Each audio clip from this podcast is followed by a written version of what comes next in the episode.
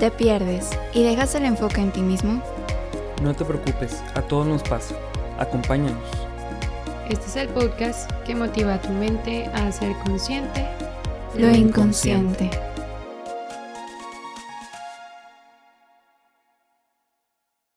Bienvenidos a un episodio más de Inconscientes Podcast. De hecho, nuestro último episodio de esta temporada. Eh, en esta temporada hemos ido platicando pues de varias cosas, algunas cosas a lo mejor un poco pesadas emocionalmente, hablamos de relaciones tóxicas, hablamos sobre el suicidio, en Instagram también tocamos un poco sobre la violencia de género. Y pues el día de hoy vamos a tener un cierre que puede dar mucha paz emocional a nuestra mente, a nuestro corazón y que es una invitación a que realmente podamos practicar la resiliencia. Y para este tema tenemos a una invitada especial, una persona que quiero con todo mi corazón. Eh, de hecho, ella es fundamental en mi red de apoyo y pues me ha ayudado mucho en esta parte de resiliencia y ella es la psicóloga Mae Bernal. Hola Mae, ¿cómo estás? Hola, muy bien, ¿y tú? Bien, ah, también. Tengo que contestar de que verdaderamente cómo estoy, es cierto. Chale, no, es cierto. este, pues, sinceramente, hoy sí estoy así como con el corazón un poquito eh, eh, como... Mm, inquieto, ¿no? Porque si hay como cositas nuevas que están sucediendo en mi vida que tengo miedo vayan a terminar saliendo mal. Entonces, el que hoy me invites a hablar sobre resiliencia es como muy chistoso. Pero sí, sí. Pero estoy también feliz porque estoy aquí contigo y sí, o sea, la verdad es que Erandi es mi mejor amiga por siempre. También una mujer que, que me ha ayudado a practicar mucho la resiliencia, sobre todo como sí, esta parte de sacarle lo positivo a las cosas y no ser tan fatalista. Entonces, pues sí, gracias, Erandi. gracias a ti y aparte por acompañarnos, la verdad estoy muy emocionada de lo que vamos a hablar el día de hoy. Y creo que realmente es algo que puede hacer mucho bien, de nuevo, a muchos corazones, a muchas mentes, sobre todo en un tiempo donde estamos rodeados como de noticias justo tan fatalistas, como todo muy enfocado hacia problemáticas. Entonces, creo que la resiliencia es una muy buena herramienta, una muy buena área a trabajar para todos nosotros. Pero fíjate que de esto que dices, o sea, también considero que ahorita también estamos en una, en una sociedad en la que es muy fácil ver los resultados de los demás. Entonces, por lo mismo, se nos olvida que existe un proceso para llegar a esos resultados. Entonces, tenemos por un lado como noticias súper fatalistas, noticias bien cañonas, noticias en las que dices de que, ¿y yo qué? O sea, ¿y yo qué puedo hacer al respecto? Y luego por otro, tienes noticias muy buenas, extremadamente buenas, ¿no? Que dices de que, que, ¿cómo le hicieron para que esas cosas ya estén pasando en tu vida? Y luego como que comparas estas cosas con tu vida y dices, en mi vida no está pasando nada, en mi vida no estoy logrando nada, pero es de, bueno, pero es que nada más te está tocando ver el resultado, pero realmente no conoces el proceso de la persona, o sea, quién sabe cuántos baches subieron en ese proceso, quién sabe cuántos lloriqueos, cuánto desesperación, cuántos momentos de, de rendirse, de cambiar de metas, entonces, sí, eso, eso que dices es muy importante, como darnos cuenta que estamos ahorita en una sociedad que nos presenta como el, final o, o, el inicio de las cosas y no el proceso de las cosas. Claro, totalmente. Y que pues muchos de nosotros justo estamos en ese proceso y dices, pues ni estoy iniciando algo o no estoy viendo todavía el fruto de mi esfuerzo. Entonces, como, ¿por qué seguir? ¿no? Y de repente nos tiramos en ese proceso de, pues no lo voy a lograr entonces, pues sí, súper importante el poder hablar de resiliencia y no solamente hacerlo consciente, sino también que esto nos empuje a irlo trabajando justo con paciencia, porque también la resiliencia es un proceso, este, y no va a ser como terminando este episodio, ya vas a ser 100% resiliente, pues no, también nosotros estamos como en este proceso y justo pues nos acompañamos en el proceso porque sabemos que es difícil. Y pues eh, para ir comenzando, pues vamos a hablar un poquito sobre qué onda con la resiliencia, qué es este concepto. ¿Cómo se come? Sí. y pues bueno, vamos a, a, traer un poquitito de teoría aquí psicológica. Oigan, que por cierto, Made y yo estudiamos juntas, de hecho hicimos una tesis juntas, entonces está súper cool. Sí. Bien raras en toda la carrera, nunca nos hablamos, hasta el último semestre empezamos a ser mejores amigas. Literal. Ganas de empezar la carrera otra vez. Exacto, exacto. Sí, está, estuvo muy extraño, pero agradecidas por el proceso también. Sí. y pues, bueno, hay un psicólogo eh, que se llama Volby y él plantea una teoría del apego. ¿Qué, ¿De qué nos habla él? Él nos habla de que cuando estamos chiquitos, pues la importancia de la relación que tenemos con eh, quien nos protege, ¿no? Con esta persona que provee nuestros cuidados y que puede haber un apego seguro, que ese es el apego como ideal, el que nos sepamos incondicionalmente amados, amadas. Pero pues también se puede dar otro tipo de apego, como un apego inseguro o un apego con ansiedad, etc. No nos vamos a meter mucho en ese tema, eso dará para tal vez otro episodio, pero lo que queremos hablar el día de hoy, porque tenemos a Volvi, bueno, pues justo con esta teoría fue cuando empezó el concepto de resiliencia. Resiliencia, el poder salir adelante de las dificultades y la resiliencia se divide como en dos componentes principales. El primero es justo el que ante las circunstancias adversas que no se vea en juego nuestra integridad como personas. Es decir, a pesar de que está todas estas dificultades, ¿por qué? Porque hemos platicado que hay cambios, nuestra vida son cambios constantes, entonces siempre algo se va a estar moviendo por ahí entonces, que eso no nos haga perder nuestro ser personas, nuestro ser dignos, nuestro ser incondicionalmente amados. Y por otra parte, el segundo componente de la resiliencia es que de estas situaciones podamos sacar algo positivo. Y aquí no es un positivismo eh, como sin fundamentos o solamente por ser positivos y ya, sino saber que en cada circunstancia tenemos algo que aprender, algo que fortalecer y poder identificar eso y trabajarlo, pues eso sería parte de la resiliencia. Es como este regalo que no tiene una muy bonita envoltura, pero pues ya está el regalo ahí. Entonces tú decides si lo abres o no y resiliencia pues es darnos la oportunidad de abrirlo y pues indagar en eso, en el proceso justamente. Y pues a mí, me gustaría preguntarte, para ti, ¿qué es resiliencia o qué implica todo esto del ser resiliente? Pues para mí la resiliencia es como esta virtud que te lleva a seguirte moviendo.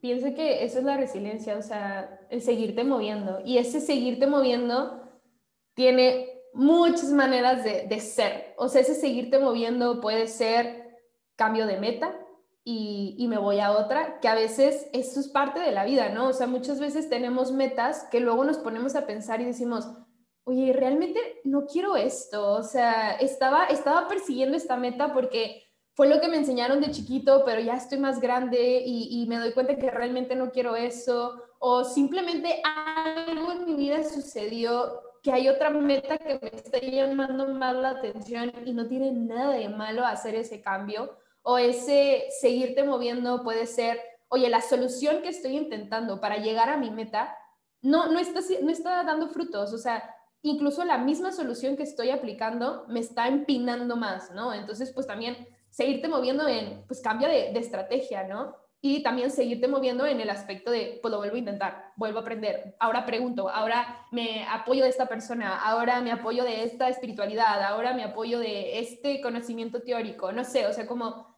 el seguirte moviendo para alcanzar aquello que quieres. Y pues sí, o sea, ahorita estoy leyendo que dice que la resiliencia es el arte de rehacerse. Y se me hizo muy bonito, se me hizo muy romántico como el arte de rehacerme, ¿no? O sea, el, ok, ya la regué, pero ¿qué puedo tomar de esta, de, esta situación para rehacerme, ¿no? O sea, en esta situación no necesariamente tengo que eliminarla de mi vida, porque algo de esto estoy aprendiendo que puede ser instrumento para esa obra maestra a la que quiero llegar a ser, ¿no? Tal vez, no sé si nos ponemos acá como que muy simbólicos, pues no sé, tal vez de esta situación adquirí un instrumento que me va a ayudar a afilar un poquito más esta parte de, de, este, de esta eh, figura o obra que quiero hacer, ¿no? Este, o no sé, de que de, de, esta situación voy a agarrar este color que se vería súper bien con este otro color que adquirí en otra habilidad, o, digo, en otra situación, no sé. Entonces, pienso yo que la resiliencia sería eso, o sea, el continuar moviéndote, continuar aprendiendo, continuar rehaciéndote. Totalmente, y es que toda nuestra vida va a ser eso, o sea, va a ser constantemente estarnos rehaciendo, constantemente estarnos cuestionando, constantemente estar creciendo.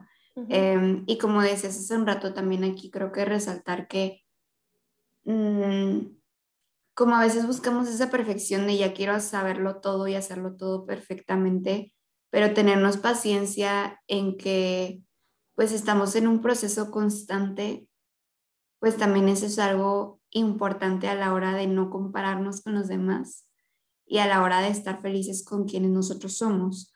Y pues para esto creo que estaría bien como empezar a hablar de algunos de los atributos justo de, de, la, de la resiliencia.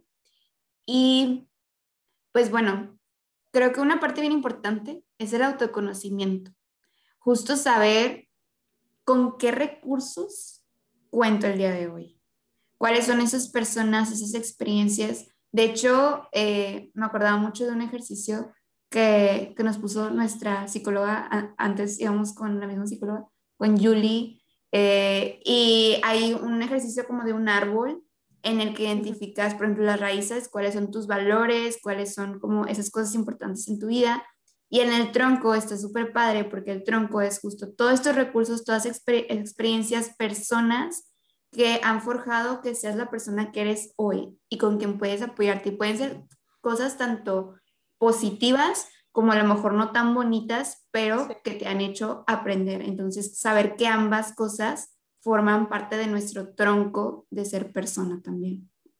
Sí, sí, sí, la verdad es que cada vez más me doy cuenta que el autoconocimiento permite que adquieras muchas habilidades y muchas virtudes, porque entonces sabes de dónde estás partiendo. Entonces, el autoconocimiento te ayuda, porque también en la resiliencia van a haber diferentes manifestaciones de resiliencia. O sea, tal vez a algunos la resiliencia va a ser algo fácil, ¿no? O sea, algo demasiado natural y para otros va a ser más complicado. Y eso tiene que ver con la manera en la que criaron a los dos, pero incluso también en cuanto a la genética de cada persona, ¿no? O sea, tal vez algunos por, por naturaleza, por desde nacimiento, la resiliencia es algo muchísimo más sencillo que para otros, ¿no? Entonces, el autoconocerte también te permite como e, empezar o partir desde tu propia base y no desde la base de Randy o desde la base de fulanita o no, no, no, o sea, yo quién soy, yo qué, qué habilidades tengo, qué herramientas tengo, desde dónde puedo empezar, ¿no? Entonces, sí, o sea, el autoconocimiento es base, base para cualquier habilidad que quieras adquirir, pero sobre todo para la resiliencia, porque te ayuda a esto, a ser consciente de que sí es lo que tienes, para poder seguirte moviendo. Porque luego, ante, ante, las, ante los errores, ante los fracasos, tendemos mucho a solamente ver qué me faltó, qué no tengo, qué, eh, por qué ella sí lo tiene y yo no. Entonces, como que nos enfocamos más en la parte faltante, pero no nos damos cuenta que la, que la parte que sí tenemos, si le damos más atención a esta parte, podemos llenar esa parte faltante que tenemos, ¿no? Entonces, sí, o sea, el, autoconocimiento es base. Sí, totalmente. Y hace rato, eh, antes, antes de grabar el episodio, me contabas como de una pequeña anécdota de cuando tú estabas chiquita. Me gustaría que la compartieras porque se me hizo algo súper chido y creo que empata mucho con lo que estamos diciendo. sí, bueno, yo de chiquita eh, batallaba mucho para el estudio, mucho, mucho. Me diagnosticaron con déficit de atención, entonces mm, es un sufrir, es un sufrir. La verdad, a todos mis compañeros que tengamos déficit de atención, yo estoy con ustedes. Y los exámenes eran lo peor, ¿no? O sea, los exámenes era muerte. Y algo que a mí me pasaba mucho es que yo estudiaba, estudiaba con mi mamá, mi mamá era consciente, o sea, ella veía que yo estaba estudiando, que incluso cuando me preguntaba me sabía las respuestas, sabía del tema, pero al momento de llegar al examen, solo contestaba hasta la pregunta 4 de 8, ¿no? Y, las demás, las otras cuatro las dejaba vacías. Entonces mi mamá era de, ¿por qué? O sea, pero si te sabías esta pregunta, si te sabías... Y lo que yo le decía es que, pues es que la pregunta 5 no me la sabía. Entonces, todo el examen, todo el tiempo del examen lo utilicé para quedarme en la pregunta 5 a ver en qué momento mi cerebro recordaba la respuesta a esa pregunta. Entonces mi mamá me decía, no, pues fíjate en las demás preguntas, o sea, si en una te, te atoras, pues déjala en paz y te vas con las demás preguntas y cuando termines el examen, vuelve a la pregunta en la que te quedaste. Y si te acuerdas, chido. Y si no te acuerdas, no pasa nada, porque ya todas las demás preguntas las contestaste, ¿no? Empecé a hacer eso y no, hombre, incluso esto también fue como un, un relax para mí de, ok, una pregunta no me supe, pero todas las demás sí me supe, ¿no? Entonces ya no fue un 50, ya fue un 90, o sea, y, le decía a Randy que pienso que así también es en la vida, ¿no? Muchas veces como que nos enfocamos en esa pregunta que no supimos cómo contestar y nos olvidamos que todas las demás sí la conocemos. Entonces, deja la pregunta 5 a un lado y enfócate en contestar las demás preguntas, porque las demás preguntas eres un crack, eres una crack, las demás sí las vas a poder contestar entonces, ahora sí que en esta, le decía a Randy, como que en esta, en este pasar el examen de la vida, enfócate en las preguntas que sí te sabes, en las que sí te sabes, y al final, cuando te entreguen el examen y te den esa retroalimentación, bueno, ya sabes en qué hay que trabajar, pero no te quedas con la etiqueta de no sé nada, porque sí sabes. Y, y eso es algo que hacemos mucho, no sé nada, no sé nada, no sé hacer nada. No, si sabes, enfócate en lo que sí sabes y eso que sabes te puede llevar a lograr muchísimo más éxito que solamente enfocarte en esa cosa que no sabes.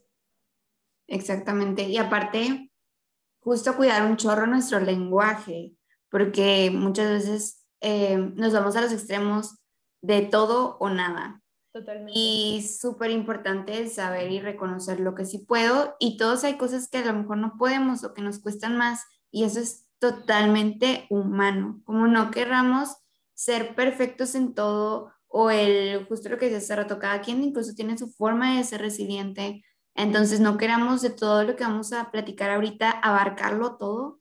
Tú identifica lo que funciona para ti, lo que para ti te ayuda a salir adelante y aférrate a eso, o sea, ese es tu caminar, ese es tu caminito para la resiliencia y cada quien, y cada quien tiene un camino distinto.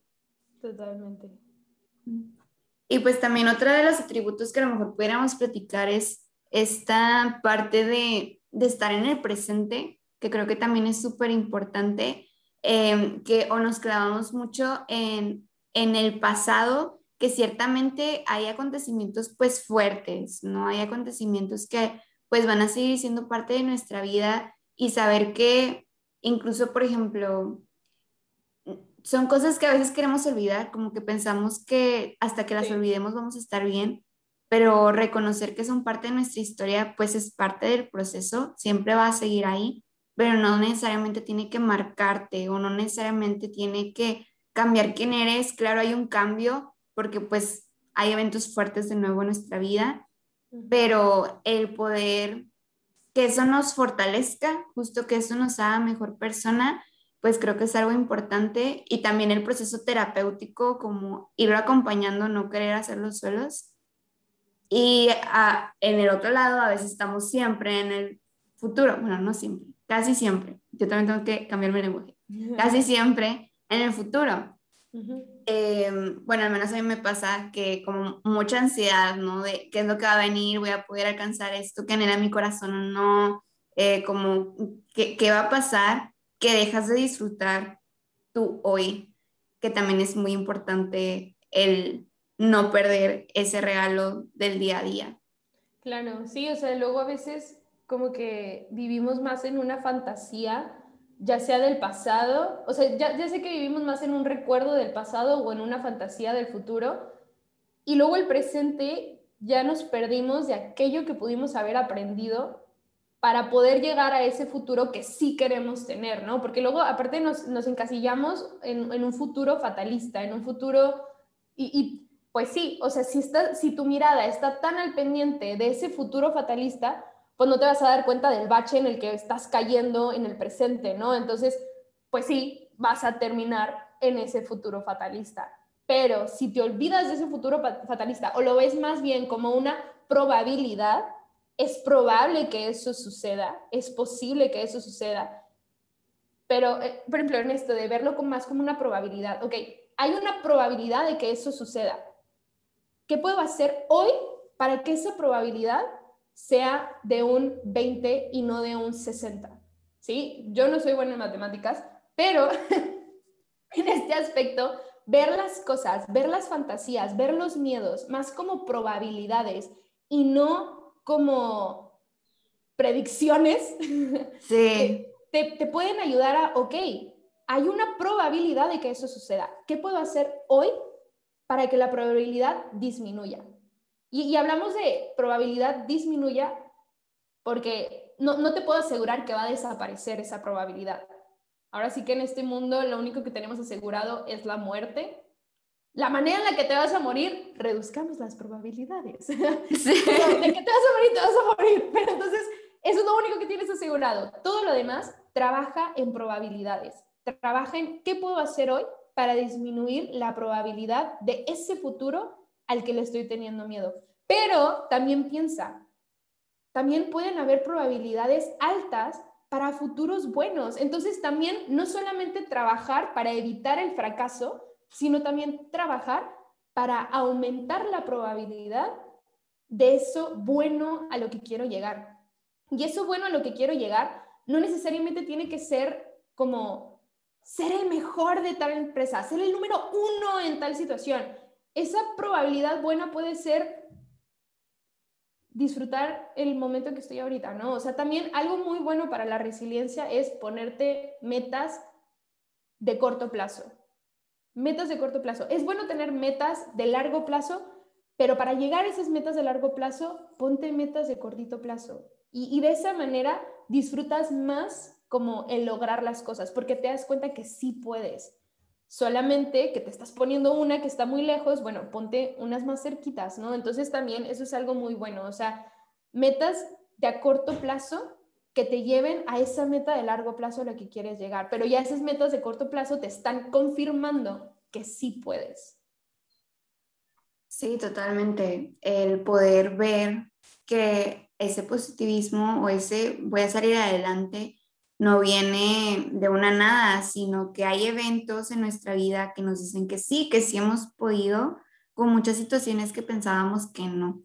Entonces, justo también el, el poder apoyarnos en, en personas, en profesionales de la salud, como el saber que no vamos solos en ese caminar y también abrirnos a pedir ayuda en el proceso también es súper, súper importante.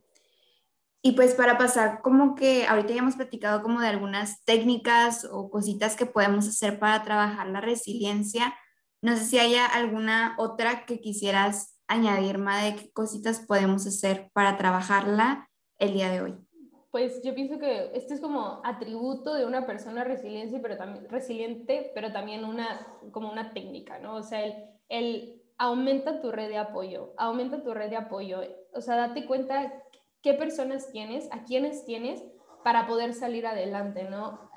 Ser resiliente no significa que eres acá Superman y que tú lo puedes todo y eres omnipotente y omnipresente y todas las ovni que existen, ¿no? O sea, necesitas ayuda. Somos seres sociales, estamos creados en sistemas, perteneces a un sistema. Entonces, date cuenta, tú como sistema, ¿qué otra pieza, pieza necesitas para poder potencializar el sistema que tú ya eres, ¿no? Entonces, yo, yo les comparto en esta cuarentena, ya lo he dicho en varios podcasts que, que he grabado en otros capítulos, pero es algo como que muy importante en mi vida.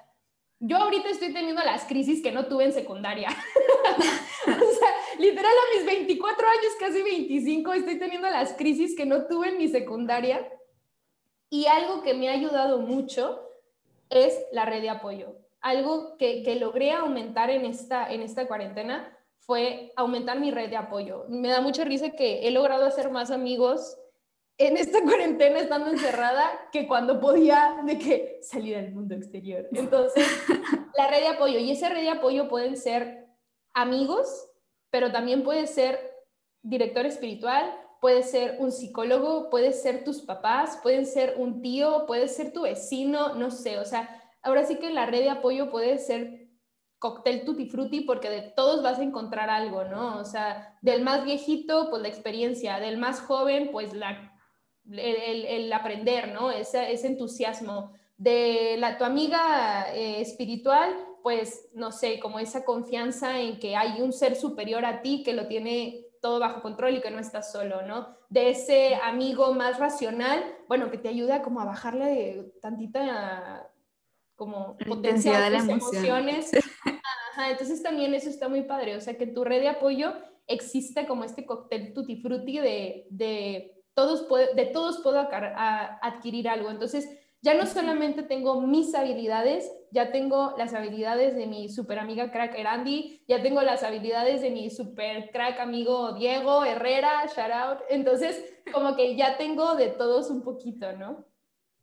Sí, totalmente. Y, y, creo que es una de las cosas como más padres dentro de la resiliencia, porque además de que te sientes acompañado, realmente sales como muy fortalecido, muy fortalecida. Y aparte de poder compartir tus emociones, como tener esos lugares seguros donde puedo expresarme de forma auténtica, como el tener que dejar de fingir que todo está bien todo el tiempo y aparentar. Y con estas personas el poder decir, sabes que me duele esto, o estoy batallando con esto otro, o simplemente como poder llorar con una persona, aunque sea por videollamada, pero, o sea, realmente como el saber como no estoy solamente aquí, eh, yo tirada, tirado, sino que hay personas que, que van a estar conmigo. Y creo que eso es algo como súper, súper bueno y que es importante justo crear esta cultura y esta comunidad de, de empatía y de apoyo y, y de vernos parejos, ¿sabes? O sea, como no sentir como hay pobrecitos, sino que es una, un acompañamiento genuino, voluntario y pues con un amor incondicional, que de nuevo es algo que todos merecemos saber, que somos dignos de ese amor incondicional.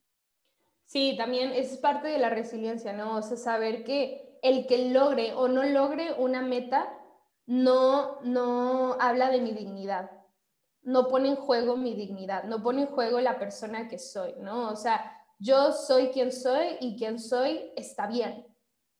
Si logro adquirir una meta, qué padre, tengo una experiencia más, tengo una habilidad más, pero si no la logro, no se acaba mi vida ahí, ¿no? O sea, puedo adquirir otra, puedo conocer otra, incluso en ese mismo fracaso puede que logré otra meta que ni siquiera tenía consciente que, que podía adquirir, ¿no? Entonces, esa es otra parte muy importante, como el ser consciente de, tu dignidad, el ser consciente de que tu persona es importante independientemente de lo que logres o no logres. Totalmente, totalmente. El poder ser realistas, el poder ver ambas partes y el poder realmente, eh, una de las técnicas que me gusta mucho es justo esta parte de poder reírnos de las cosas, ¿no? O sea, como poder dentro de todo y dentro de la diversidad aprender a reírse de uno mismo. Y sabemos que hay momentos y situaciones que dices, ¿cómo te vas a reír de eso? Pero pues que con el tiempo realmente como que aprendes a, a darle su lugar a cada cosa, ¿no? Entonces, aparte nosotros como mexicanos también somos súper boloteros y también nos encanta. Entonces, no sé, se me hace algo bien padre en nuestra cultura el poder pues sí, o sea, como que aligerarlo con una risa, que también es una forma súper padre, a mí se me hace un mecanismo de defensa súper chido para enfrentar como la incertidumbre y todo esto. Sí, le decía a Andy que leyendo el libro de El hombre en busca de sentido, pues el autor se daba cuenta que una de las cosas que ayudaban a estos, a estos, em, se me fue la palabra, presos, pues a los judíos que estaban pues en campos de concentración. Sí, a los judíos que estaban en los campos de concentración, algo que los ayudaba a sobrevivir, ¿ok? Ellos no estaban buscando lograr, o sea, su meta era seguir con vida, esa era su meta, o sea, en este, en este momento ellos sí estaban buscando únicamente sobrevivir. Y algo que les ayudaba a, estas, a este sobrevivir era el buen humor. Entonces, te estoy hablando de que eran personas que estaban en situaciones súper, súper, súper malas de calidad de vida en todos los sentidos. O sea, ellos en cualquier momento, o sea, ellos tenían la muerte demasiado cerca. Y algo que los ayudaba a sobrevivir era el buen humor, el, el saber reírte de las situaciones. Entonces, pues sí, la verdad es que el, el, saberte reír de las situaciones también es como una manera muy buena de liberar todo el estrés, ¿no? O sea, el, el reírte ayuda mucho a liberar estrés, como canalizar toda esa tensión que tiene tu cuerpo. Incluso, pues te das cuenta cuando estás riendo hasta te empieza a doler el abdomen. Bueno, aprovecha ese ejercicio gratis. ríete, ríete de las situaciones y consíguete un amigo con quien reírte de lo que te está pasando. Sí, Pero también llorar de lo que te está sucediendo, ¿no? O sea, no sé, el liberar emociones, ya sea gritando, ya sea riendo, ya sea llorando, un ratito, o sea, como darte el tiempo para de que sacarlo todo, pienso que es como cuando la computadora se traba, entonces la apagas, no le pegas, la apagas, la apagas y luego la vuelves a prender. Bueno, apágate un ratito, o sea, como suelta el control, suelta el control un tiempo, deja que salga lo que tenga que salir y vuelves a, y te vuelves a aprender, ¿no? O sea, y sigues avanzando. Exactamente. Pues no sé, antes de terminar este episodio, si quieres añadir algo más, Maggie. Pues no nos cansemos de estar empezando siempre. Esa es mi quote de vida, esa es una frase del padre Tomás Morales un hombre muy resiliente, bastante resiliente y, que buscó que las personas que lo siguieran fueran esto, resilientes. Entonces, él la frase que tenía era, no hay que cansarnos nunca de estar empezando siempre a pesar de los fracasos aparentes. amo esa frase, te recomiendo que la tengas en tu compu, en tu pared, en donde sea.